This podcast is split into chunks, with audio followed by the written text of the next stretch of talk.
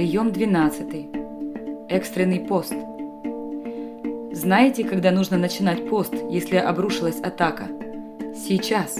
Прямо сейчас. Ни глотка воды, ни куска хлеба. Атака? Сейчас пост. Ты говоришь, завтра начну. В смысле завтра ты начнешь? За ночь потеряешь благодать. Если обрушилась атака, то нужно начать поститься. Начать прямо сейчас. Экстренный пост – это очень сильно.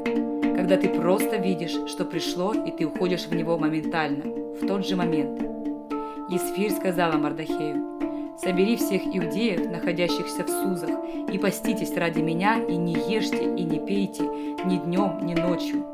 А я со служанками буду также поститься и пойду потом к царю, хотя это против закона, и если погибнуть, погибну».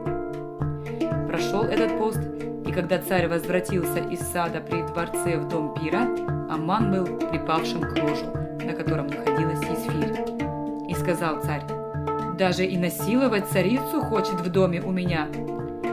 Слово вышло из уст царя, и накрыли лицо Аману. И сказал Харбона, один из евнухов при царе, «Вот и дерево, которое приготовил Аман для Мардахея, говорившего доброе для царя, стоит у дома Амана, вышиною в пятьдесят локтей. И сказал царь, повесьте его на нем. И повесили Амана на дереве, которое он приготовил для Мардахея. И гнев царя утих. Это был экстренный пост, еще и коллективный, с верными.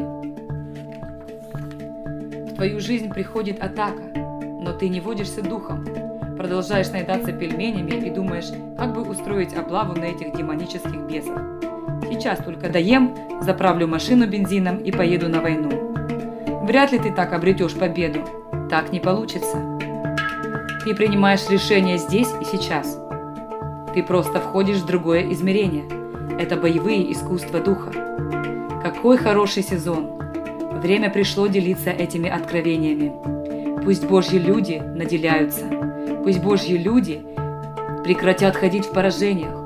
Пусть Божьи люди перестанут тянуть лямку дьявола. Пусть Божьи люди ходят, радуясь и торжествуя.